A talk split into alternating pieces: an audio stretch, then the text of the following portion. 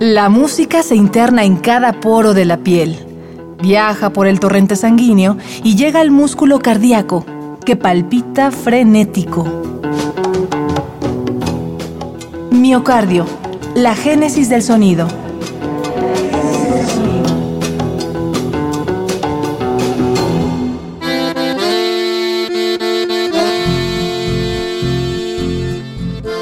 Música bajo enramadas y travesías. El chamamé de Changos Pasiuk. Gracias. Una alegría enorme de venir con esta música rural de la Argentina. Es una música que nació y representa a una región que está casi a mil kilómetros de Buenos Aires, al noroeste, como a mil kilómetros de la ciudad del tango, para que sepan. Es un lugar subtropical con grandes ríos, en lugares hay tierra colorada, hay mucha selva y se toca esta tradición de acordeón, de violín, de guitarra, pero es parte de la diversidad cultural de la Argentina que es inmensa. En muchos lugares del mundo la diversidad es un problema, pero en Argentina y aquí en Guadalajara y en esta feria del libro la diversidad es un tesoro sobre el cual estamos parados todos. Llegamos al sur del continente para conocer a Chango Spasiuk, quien nos habló hace un momento. Él es acordeonista y embajador de uno de los géneros que más evocan a la fraternidad, el chamamé. Deja que el acordeón se apodere de ti con esto que se llama Tierra Colorada. Bienvenidos.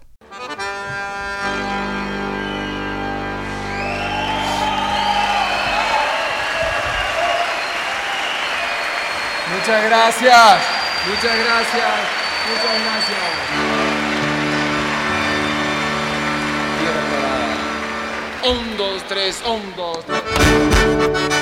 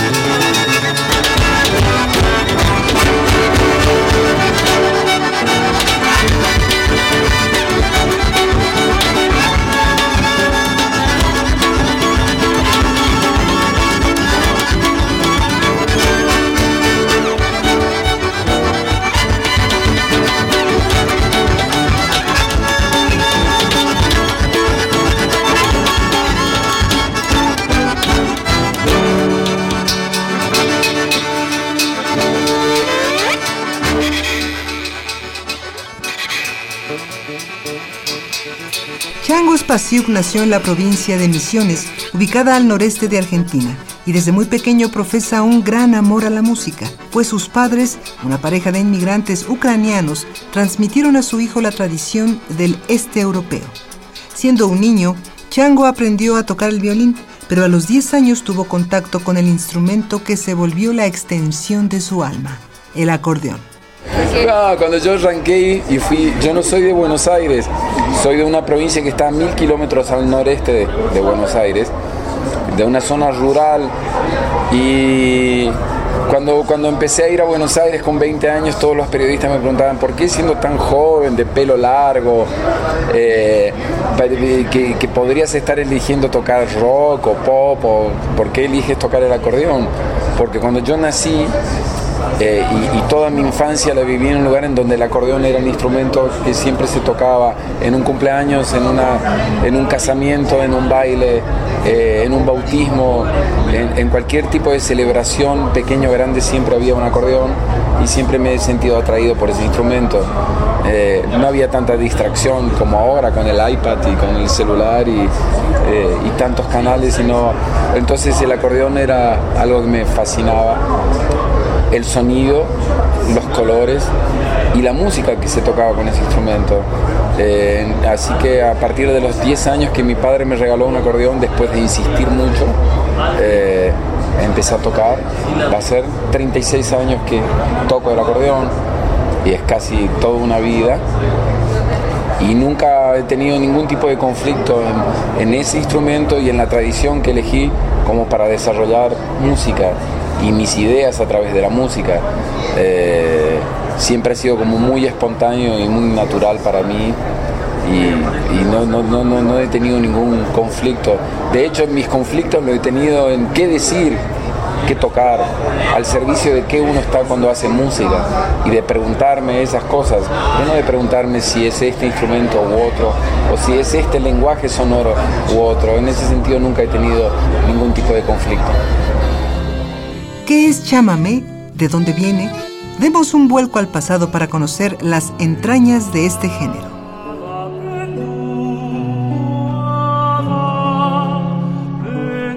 Los misioneros jesuitas llegaron a América para evangelizar a los guaraníes que habitaban el noreste argentino, Paraguay y el sur de Brasil. Enrique Antonio Piñeiro, experto en historia del chamamé, afirma que los jesuitas aprendieron guaraní y se acercaron a los correntinos para compartir las costumbres de España. Posiblemente este fue el puente que trajo la guitarra a la Argentina. De la mezcla entre lo hispano y lo guaraní nació un ritmo capaz de incitar a la danza y al convite. La población comenzó a bailarlo bajo enramadas de los árboles para protegerse del clima. Por eso lo llamaron Che Amoa Meme, que según Juan de Viaquenti, especialista en guaraní, significa doy sombra a menudo. En la segunda mitad del siglo XIX, la diáspora italiana trajo consigo al violín. Luego, austriacos y alemanes del Volga hicieron lo propio y compartieron su gusto por el acordeón y el bandoneón. Más tarde, los desajustes previos de la Primera Guerra Mundial trajeron a una comunidad ucraniana que se asentó en Misiones, tierra de Chango Spasiuk, un músico que logra una mezcla interracial en su chamamé.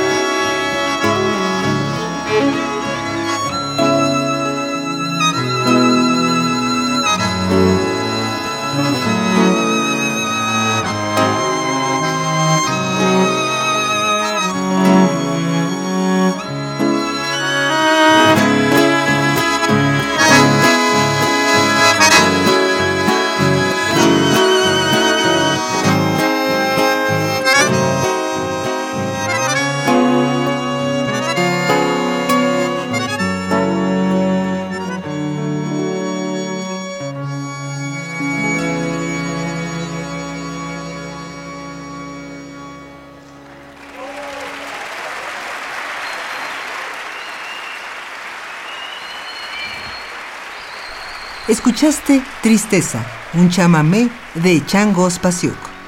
Por hoy el trayecto ha terminado, pero Chango Spasiuk se queda con nosotros para llevarnos por los caminos del chamamé en otra emisión más de Miocardio, la génesis del sonido, una transfusión sonora de Radio UNAM para tus oídos.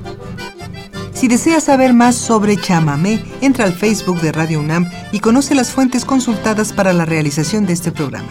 Grabación Jorge Catalá. Guión Ana Salazar y Ricardo García. Producción Jessica Trejo en la voz de Tessa Uribe. Adiós.